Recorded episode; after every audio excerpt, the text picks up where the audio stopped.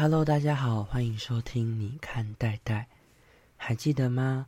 上一集我们稍微简介了陶庵梦忆的成书背景，还和大家分享了关于中秋节张岱的几则小故事。今天呢，我们也要进入下一个主题，带大家认识张岱与灯笼的不解之缘。我们很久以前在讲自为墓志铭的时候，就谈过张岱的兴趣了。好金色，好美币，好娈童，好鲜衣，好美食，好骏马，好华灯，好烟火，好梨园，好鼓吹，好古董，好花鸟。而这一集，大家就来听听看好华灯、好烟火的张岱的小故事吧。时间回到万历二十九年，公元一六零一年。这年，来自意大利的传教士利玛窦出至北京，谒见神宗皇帝，而后进献中国第一幅世界地图，人称《坤舆万国全图》。两千公里外，成群结癖的倭寇海盗在福建外海烧杀掳掠，遭到以福建郡司沈有容。为首的明朝水军围剿，在这动荡不安的时代，旧传统与新思潮，内政与外忧，冲击汹涌而来。然而，六百里外的绍兴永远显得异常宁静。五岁的张岱，稚嫩的小手牵着叔叔与爸爸，动身前往绍兴市郊那座最熟悉的小山丘——龙山。他知道元宵当晚，一场盛况空前的灯会，光火汹涌的精美灯笼如萤火虫成团现下，整座山着火般光艳动人。那个场景在六十年后混沌的记忆中，老迈的张岱回想起当晚松林边的丝竹管弦，堆积成山的瑶和鼓次，与连续四夜昼夜不灭。点亮龙山的万盏灯笼时，当年的记忆依然持续闪耀。今年是牛年，岁属辛丑，在绍兴忙进忙出的大批工人，歇息的时间实在少得可怜。张岱清楚的知道原因，父亲张耀方与其余几位叔叔正忙着着手筹备十五日当晚的龙山灯会。根据叔叔们所说。他们想要点灯，而且照亮整座山，必须光火灿烂辉煌，使绍兴的其余家族自惭形秽。这场富人家都必须倾家荡产才能勉强支应的灯会，对有权有钱有势的绍兴张家，却只是余兴节目的一环。节俭、拼搏、豪奢的意义，完全不放在眼里。潜移默化中，也影响张岱日后的价值观。准备的工作从削木头开始，大家削尖数百根木头当做枝条，涂抹红色的颜料，并用彩色的织锦缠裹住。每个灯笼啊，都有三根这样的木条。完成其余步骤后，将灯笼到处悬挂，道路上、山谷里、树林中。绵延数里，从绍兴的城隍庙到蓬莱岗，到处都挂满了灯，甚至有灯的地方啊，都比没灯的地方多。从龙山山脚向上看，漫山的熊熊灯火，如天上的繁星银河，向人间倾泻而下，沉浸在旺盛的火光中。灯笼的光彩夺人，又如隋炀帝夜游盛大的排场。在树林间、山谷中，倾倒树湖的萤火虫，这些成团的萤火虫才刚分散，便围绕着各处草木流连不去，仿佛汇聚而成如今灯会空前的盛况。张家，在龙山的灯会很快的吸引了绍兴城内男女老少的居民，嗅到商机的卖酒小贩在山间席地而坐。人潮陆续涌入，要前往龙山看灯。首先呢，要进入龙山南路的城隍庙口。然而啊，过于铺张奢华的灯会，让绍兴官府又介入了，在庙门贴上一道禁令。因为啊，里面的人已经够多够挤了，所以车马不许进入，不许施放烟烟火，禁止入夜大声喧哗。富豪家的奴仆也不能因为开路而驱赶行人。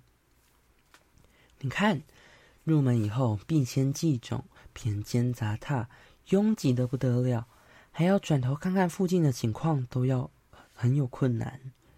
也正因为这样，根本没办法抽身而出。只能随着人潮的起伏，忽前忽后，动弹不得。终于脱身的居民，没有不因壮观的灯景瞠目结舌的。山间全都挂满了灯，灯下全都铺满了席子，席子上全都坐满了人。而这些共享盛宴的县民中，全都聚集了歌唱、鼓吹、助兴的人。张太的父亲和叔叔们身为主办人，在大松树下的台阶席地而坐，也是酒食俱备，大声歌唱。连续数晚的狂欢，四主管弦声不绝于耳，在恍惚沉醉的陶陶然中，不知不觉迎来天亮。十六号的晚上，一位附近的官员张坚思。想在山顶的新秀阁宴请大贵宾织造太监一同赏灯。当日傍晚，织造太监的车马到了山下的城隍庙，看到进条的太监，笑着说：“照着办，照着办，规定要从我们遵守起。”于是就很守规矩的忙下了车，撤退身旁的奴婢，只留两个小童搀扶上山。夜晚。山顶星秀阁的灯火与山间的灯笼相辉映，真是壮观极了。远看甚至以为失大火了呢。而这种连夜狂欢的情景持续了四日。每天早上清理场地时，山间上下都堆积了宴会后的垃圾、鱼肉残渣、果皮和人、茶酒渣子，真的不夸张，堆积起来又像小山一样高。也许是喝醉了吧，很多人的鞋子也不知去处。后来捡到许多妇女的鞋子，好事者将它们挂在树上，看起来就像秋叶一样。当然啦，这样数千人的盛大排场也不乏传出一些灵异故事。相传在十五日当晚，众人酒足饭饱，心满意足，差不多了。这时，月色在灯笼的火光中灵性的点缀。万籁俱寂，夜阑人人静。有的人在收拾杯盘狼藉的周遭，打地铺的老板也在清点今天卖酒的盈余。这时，有六七名步态雍容的美丽女子款款而至，出钱合买了一大瓮酒，一边嬉笑，一边从宽大的袖子中掏出瓜果当下酒菜。老板不疑有他，继续清点账额。但眼角余光啊，却瞥见才刚拿出瓜果的女子，已经将一大瓮酒都喝得一滴也不剩，但是连酒封都还没打开呢。老板惊讶的赶紧回过头再看一次，却发现连同酒坛连人都无影无踪。后来呀，跟别人讨论起这件事，才发现，哎呀。会不会就是传说中又被称为女人心的九曲星君下凡来共襄盛举了呢？真是奇事一桩啊！不止这样，还有还有，灯会的晚上，有一个无赖趁城隍庙左边有几间空房，就藏了几个美少年在房中，当做莲子胡同。当天晚上，又有另外一个美少年想要来侠迎这些娈童。吹灭蜡烛后，借着酒意亵渎非礼，但才刚解开衣服，却发现这些娈童竟然全都是女子，大大觉得扫兴。天还亮就离开了。不知道那名美少年究竟从何处来，是什么人？张岱推断，或许是狐仙也说不定哦。好啦，这场热闹的灯会就这样结束了。不知道大家的重点是放在。有钱的张家挂在树上的妇女鞋，卖酒老板的灵异故事，还是最后想要非礼娈童的美少年呢？根据张岱在另一篇文章的叙述，万历间傅叔辈于龙山放灯，称盛世，而年来有效之者。原来呀，那时候的龙龙山放灯被称为一大美事，而且历年来还吸引了很多仿效的人，试图还原当时的盛况。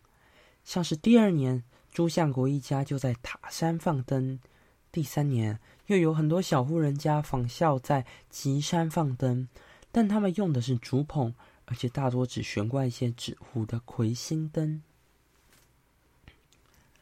讲到这边，也许有人还记得我们刚开始提到的张岱与灯笼的不解之缘，究竟是什么呢？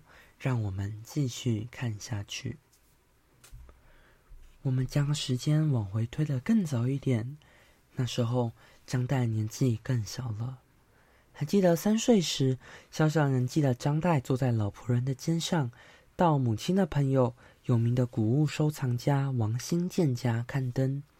坐在老仆肩上，四周景物尽收眼底，花灯都很贵重华美，灯笼晶莹剔透，用珍珠丝料制制成，彩花花珠灯，甚至连普通羊角灯外面都还照上璎珞。描金细画，碎花悬挂，张灯百盏，四周全都密密麻麻的挂满了灯。人们走在灯下时，竟然还需要蜡烛，这是令三岁的小张岱十分纳闷的记忆点。六十年后的张岱回应此事，发表了他对灯的精辟看法。看灯的盛况，能以《水浒传》中的这句话一以概之。楼台上下火照火，车马往来人看人。当时王信建家摆设的灯笼，虽然看似流光夺目，仍有不足之处。举例来说，之所以行人在灯笼底下仍要秉烛、小心摸索，甚至自己还要提灯，是因为灯笼不够亮，而且摆设的不够密。但是张岱还是这样评论。余味灯不在多，总求一亮。大家可能会想，诶，既然张岱这么会品鉴良语，那他自己的灯会又办得如何呢？啊哈，这就问对人了。张岱得意洋洋的说：“我每次举办灯会时，都会用像屋梁那么粗的蜡烛，并专门吩咐几个人为灯剪除。”灯芯烛灰，所以蜡烛散发的灯光能穿透数重墙后，连再微小的东西都能看见。话说十年前呐，我有个姓李的同乡，在当福建县城时，巡抚委托他造花灯。于是李县城挑选了几个能工巧匠雕刻佛像，极尽他们毕生最为擅长的技艺，花两年时间造了十架灯。可惜的是，灯虽然造成，巡抚却已经去世了。于是，他就把这些灯收在箱子里带回家乡。又过了十多年，李县城知道我特别喜欢华灯，就将当时的灯全赠予了我。虽然那时我给他五十两银子作为酬谢，但这连那些灯的十分之一的造价都不到呢。拿到这些珍贵灯笼的我，就把它们当做主灯，然后用烧珠灯、料丝灯、羊角灯、别纱灯等几种灯再加以点缀。而且啊，不止张岱善于品灯赏灯，张岱许多朋友也是制作灯笼的奇才呢。嗯，大家就来听听看张岱如何分享他专业的赏灯观点。让我们继续看下去。说到灯笼啊。我有一个叫夏尔金的朋友，他用彩纸剪出来的花实在是巧夺天工，将冰沙罩在纸花上，看上去就有烟笼芍药药的高雅情致。耳金有时还会别具匠心的用粗铁丝画边线，踢沙在蜀锦做的别沙灯边界处，颜色格外鲜艳动人。不仅如此呢。每年元宵节在供神时，耳金一定也会造一盏灯灯。灯节过后，我一定会出个好价钱把耳金的灯买下来。好就好在我有一个懂得巧妙收藏灯的仆人，甚至纸砂灯过了十几年也不会被蛀坏。也因为这样，我的灯笼收藏就日益丰富了。又有一次，我在南京得到了制灯师赵世元制作的夹沙瓶和几副灯带，制作工艺令人瞠目结舌，非人力所能办到的吧？有这么多绚丽精巧的灯笼，每年元宵节当晚，我都会把收藏的所有灯都拿出来选摆，办一场空前绝后的盛大灯会，奴婢仆人、宾客邻居们共襄盛举，鼓吹管弦之声响彻通宵。不止这样，说到看灯，一定还要乐器伴奏才能尽其妙。说到吹拉弹唱。我的小厮和婢女都能表演哦。有另外一个善于制作灯火的老仆人，每年夏天的时候啊，他往往都会用羊毛烧制一塔两尺余高的泥墩，做成地涌金莲的样子。这种灯火点燃的声音像雷鸣枪炮一样响亮哦，在空中绽放的灿烂烟火有一亩多大，而且根本不需要锣鼓和节拍。只要轻吹唢呐应和就够了，而且啊，伴随着灯花发散的时间间隔，在空中焰火迸散的火星高低，分别决定唢呐声音的缓急和强弱，才是最恰当的。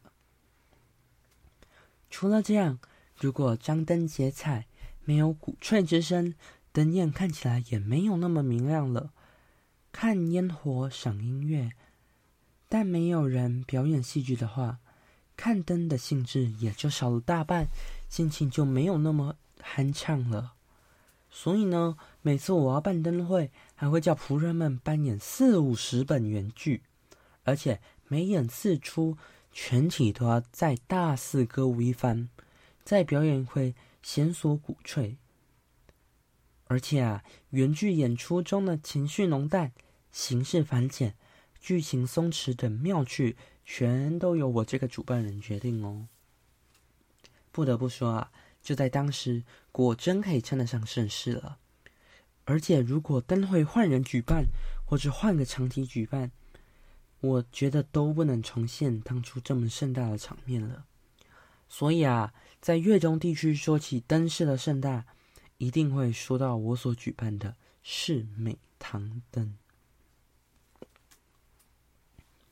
欣赏完张岱盛大无比的世美堂灯会，大家印象最深刻的细节又是什么呢？张岱用极为自豪的口吻，细细品品味那场在世美堂办的元宵大灯会。说起来，无论规模、细节，都不较幼时附属在龙山的灯会逊色，甚至略胜一筹呢。嗯，那现在大家应该也知道。张岱在自为墓志铭中自言的好华灯、好烟火、好梨园、好鼓吹，绝对不是乱盖的吧？而且从这点，我们也可以进一推广，其实张岱重视的兴趣，并不只停留在助兴侠玩的世俗层面。张岱啊，能利用身为艺术家、美学家、史学家、文学家敏锐且独到的审美眼光。将其升华至简雅隽永的高美学层次。据其他诸如品茶、戏曲等张岱令人叹为观止的成就，某种程某种程度上也象征最后的汉文化在晚明士大夫族群登峰造极发展的精粹。张岱的确将自己好华灯的兴趣发展到了极致，一场场盛大美好的灯会。如画卷在陶庵梦忆回忆的流淌中，无声的倾泻而出。接着欣赏完张岱父亲与叔叔办的灯会，张岱自己的灯会，不妨缓缓移动脚步，走回张岱的故乡绍兴。绍兴城内，元宵节百姓们所制作的灯笼，虽然规模无法比拟世家大族。然而，街巷灯饰的喧闹非凡，仍旧不可同日而语的。绍兴城内，从四通八达的道路，以至于贫穷人家的曲折小巷，到处都挂满挂满了辉煌明亮的灯棚、灯笼，没有一家没有花灯。大街上的灯棚数以百计，小巷数以十计，而灯棚通常用两根竹竿搭为竹架，中间横着另一根竹竿，挂上一盏雪灯、六盏灯球。绍兴的元宵节之所以能名扬四海，为各地褒奖，主因在于三件：竹箭、灯箭、竹箭，也就是三种制灯的材料都很便宜且方便取得。也正因为如此，家家户户都负担得起，甚至将无法张灯结彩之家视为真正的贫户而感到羞耻。所以元宵时节，绍兴城内彩灯浮凑，从巷口回视巷内，各式花灯重叠堆积，鲜艳艳丽，光彩夺目。晚风徐徐吹拂下，灯火飘洒，十足动人。这类往事栩栩如生，深深烙在张岱的心中。像是绍兴城内的十字街，通常都会搭起彩绘木棚，棚子里头悬挂一纸大灯，也就是俗称的呆灯。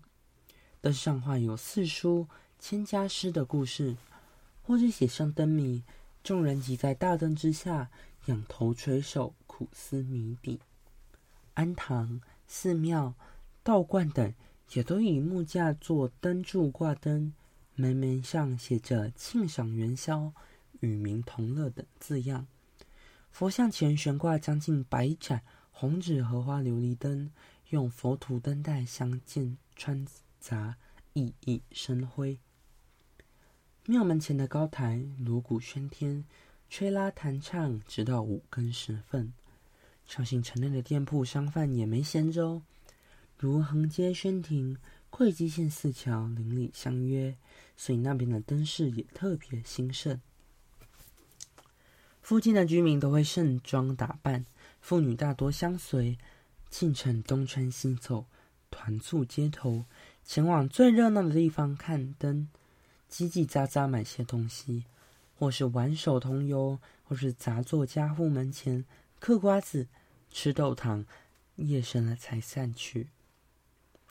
有一些杂耍者在那里表演舞狮变形哦，有一些鼓吹弹唱的人在释放烟火，全都欢乐的挤杂在一起。小街曲巷有一一有空地就跳大头和尚舞，锣鼓声交错，处处有人团团簇簇的观看。张岱最后这样写道：“话说在万历年间。”我的父叔一辈也曾在龙山举办如此盛大的灯会，历年来都有人仿效，还被称为一大美事。像是第二年的朱相国一家在塔山放灯，第三年小户人家又成群结队到吉山，用纸糊一些魁星灯悬挂在竹棚上。一个轻佻浮浮的人看了这个景况，做了一首诗奉虐。鸡山登景时堪夸，湖小竿头挂夜叉。若问搭彩是何物？手巾脚布神袍纱。然而看了现今绍兴登景，再跟过往那段盛大的回忆相比较，现在想起当时那句话，一无不妥吧。张岱借由故乡绍兴灯节的美好故事，除了从大街小巷、安堂寺观到灯市中锣鼓喧腾的娱乐活动，回忆往昔生活的繁华迷丽，我们也可以将此场景和开头分享的龙山放灯、张岱的世美堂灯会相比较，仔细一读，由文末的“由今思之，亦是不二”八字。事实上，张岱暗自慨叹明亡之后的萧条景况，流露无法言喻的怅惘。还记得节目一开始谈到的好华灯、好烟火、好梨园、好鼓吹吗？这集希望能透过这三则小故事，向大家分享被称为晚明生活美学大师的张岱怎么过他的元宵节。下一回我们同样会选几则陶庵梦忆的小故事，再向大家分享更多关于晚明一级玩家的日常生活。好的，今天的节目就分享到这边喽，谢谢大家的收听。如果你喜欢这集的内容，可以追踪我们的 IG，或是在下方留言让我知道。下期再见喽，拜拜。